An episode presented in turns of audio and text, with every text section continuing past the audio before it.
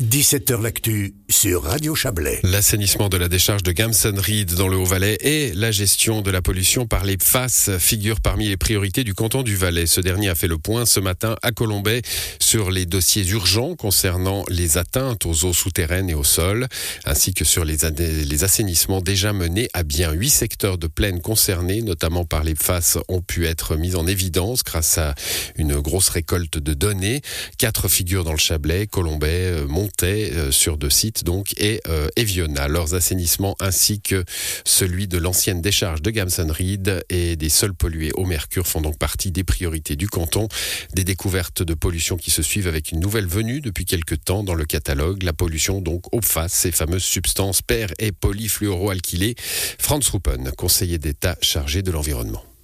On a découvert, euh, surtout euh, dans ces deux dernières années, les, PFAS. Euh, c'est euh, surtout dans les, mousses de, quand on fait des exercices pompiers, mais c'est aussi sur le téflon, euh, beaucoup de produits euh, journaliers. Et on pourrait dire, euh, si on ne cherche pas, on ne trouve pas, mais nous, on veut assainir euh, euh, le passé, on veut assainir les sols et les eaux pour vraiment avoir des eaux sains, des sols sains. Et puis si on cherche, on trouve. Et c'est pas seulement un problème en Valais, c'est en toute la Suisse et en dehors des frontières. Alors c'est un souci quand même, on parle de sol pollué, eau souterraine, nappe phréatique, sol agricole. On, on touche là finalement à la vie des gens, vous en avez conscience? Bien sûr, bien évidemment qu'on en a conscience. C'est pour ça que c'est une priorité du département, de moi personnellement, euh, d'assainir ces sites contaminés, euh, de régler le passé industriel euh, qu'on a et aussi euh, euh, faire face à ces problématiques des, des PFAS euh, qu'on découvert maintenant on, a le sentiment que le Valais, euh, qui est relativement un mauvais élève, euh, éteint l'incendie dans l'urgence. Euh, Est-ce qu'on on est, voilà, on est en train de, travailler vraiment dans, l'urgence euh, C'est un problème? Non, euh, on n'est pas seulement en, train de, travailler en urgence, euh, on travaille depuis des années, on récolte des données, on travaille euh, surtout à ce qui est le mercure entre Viège et Rarogne. Aujourd'hui, dans, la zone habitée, 90% à, euh, du, sol pollué, il était pris, il était changé par du sol propre les, les sols agricoles, là, la Lonza, elle est assainie, euh, même des, des sols avec euh, des pollutions qui sont inférieures à les, les valeurs euh, limites. Euh, je pense on, on fait le maximum, on, on avance, mais c'est un projet de, de génération. Voilà, dossier politique lourd hein, pour Franz Ruppen qui répondait à Yves Terrani. Euh, dossier technique aussi, hein, puisqu'après la présentation qui s'est déroulée dans la maison de commune de Colombey-Murat ce matin, les intervenants de l'État ont emmené les journalistes sur euh, un site précis de dépollution situé sur l'ancien site industriel Giovanola. Je me suis entretenu à ce moment-là avec Yves Degoumois, le chef adjoint du service de l'environnement du canton du Valais. Le credo du canton aujourd'hui, faire face et assumer.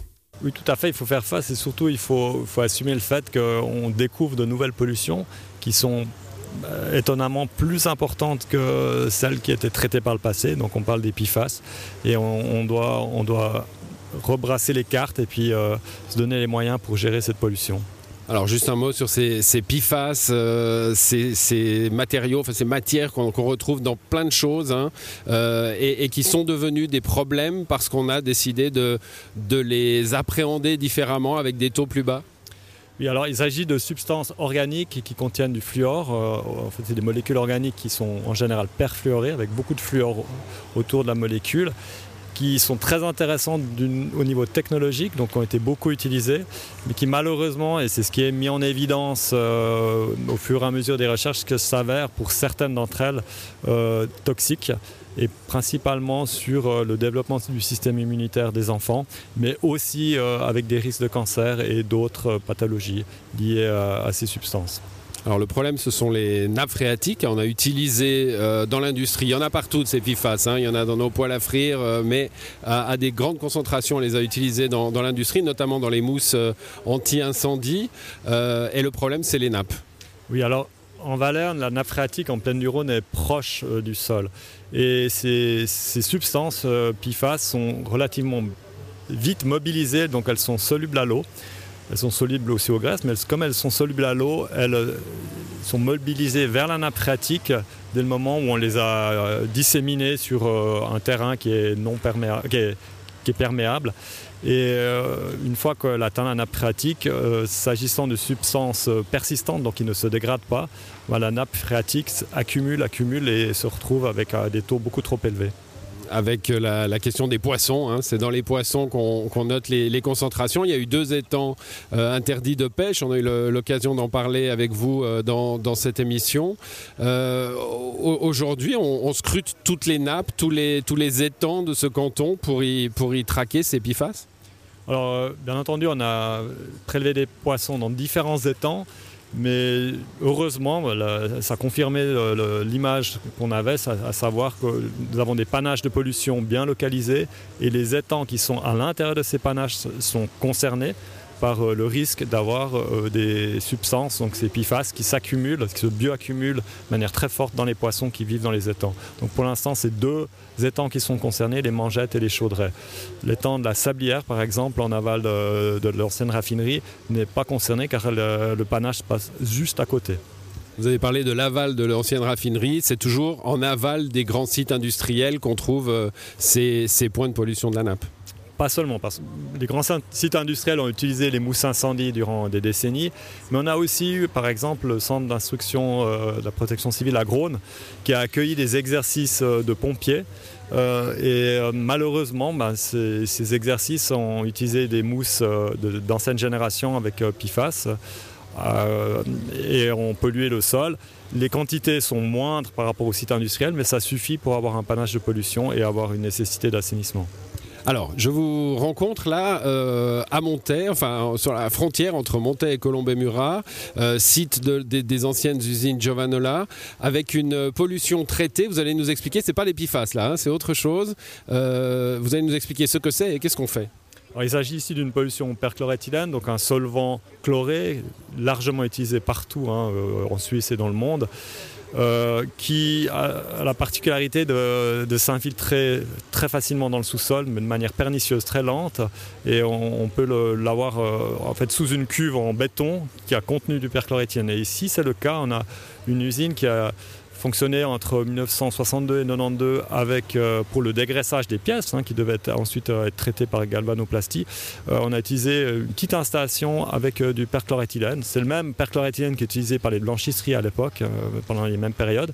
Et puis, ben, comme il y a eu des fuites, le sous-sol se retrouve fortement pollué avec environ 3 tonnes de perchloréthylène dans le sous-sol, piégé dans des matériaux fins et la nappe phréatique qui s'écoule dans ces matériaux se charge en perchloréthylène et euh, qui provoque un panache de pollution de plusieurs centaines de mètres de long. Raison pour laquelle nous avons demandé l'installation, et ça a été mis en place, d'un pompage qui confine la de telle sorte que le panache soit coupé. Et ce pompage nécessite un traitement des eaux qui sont pompées. Et le traitement est réalisé par stripping, donc c'est par euh, volatilisation du perchloréthylène euh, dans un flux d'air très important. Et le flux d'air ensuite est traité sur charbon actif. On voit qu'il faut confiner, il faut réagir euh, à chaque nouvelle découverte de pollution. Est-ce qu'on est toujours dans, l'urgence de la découverte et du traitement ou est-ce qu'on voit une, politique de long terme, d'assainissement de long terme se mettre en place? Alors il faut distinguer les... On va dire, heureusement, il n'y a pas de nouvelles grosse pollution. Donc en fait, le, fait de générer un site contaminé, il faudrait éviter à tout prix de générer de nouveaux sites contaminés.